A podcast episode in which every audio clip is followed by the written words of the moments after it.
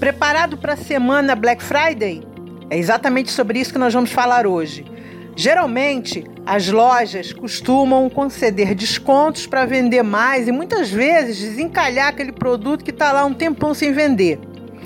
Eu só quero alertar você o seguinte: a Black Friday não pode ser uma um tiro pela culatra, onde você tenta salvar uma situação e acaba piorando. Por que, que isso acontece? Isso acontece porque o preço ele tem que comportar os custos fixos, os variáveis e a margem de lucro. Mas se esse custo seu estiver distorcido, ou seja, se você não considerou exatamente como deveria, fazendo uma espécie de rateio para saber qual é o peso dos custos nesse produto, e aí você embute a sua margem de lucro, nada bate com nada. A conta não fecha. E aí você na Black Friday diz: "Olha, esse produto é 100, mas eu vou dar um desconto de 20%". Se o 100 já for um preço errado, você vai piorar a situação. É por isso que eu sempre chamo atenção. Você precisa ter um preço ideal. Ele tem que ser muito transparente para você. Por quê? Porque nessa hora que você resolve conceder um desconto, você tem que estar preparado para isso. Na Black Friday, geralmente os descontos são maiores que os reais, que acontecem no ano inteiro. Você pode até fazer uma ação para des desovar o estoque encalhado. Você consegue, você concede um desconto maior. Mas aí você também usou estratégia, você não simplesmente vai perder, você vai perder de um lado e ganhar do outro, porque você vai olhar o produto que está encalhado, você vai olhar o produto que é procurado por preço.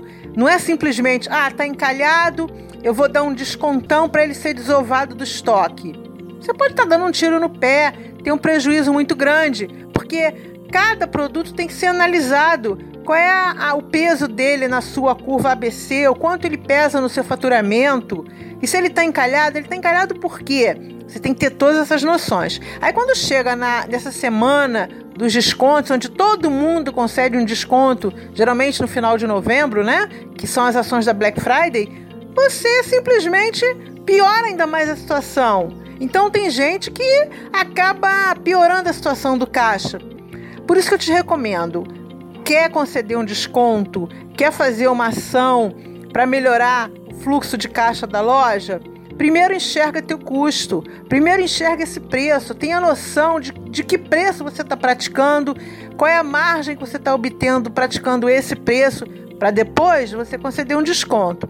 Digamos que você já esteja com uma margem apertada, isso é muito comum no comércio. Você tem que olhar o seguinte: eu vou fazer uma Black Friday, vou baixar ainda mais esse preço, mas você tem que olhar a estratégia do cross merchandising, por exemplo onde você baixa o preço aqui. Você pode estar formando um kit para as pessoas levarem dois produtos diferentes, onde um completa a finalidade do outro. Geralmente, se você estivesse vendendo os dois separados, o preço seria maior. Isso também poderia ser usado para uma Black Friday. Você cria ação diferente. Você não pode é simplesmente afundar o caixa, tirar mais dinheiro do que colocar.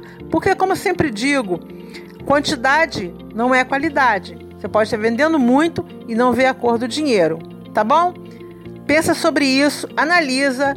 Eu sou Sueli Angarita, sou consultora para assuntos empresariais, porque uma boa estratégia sempre leva a empresa para o próximo nível.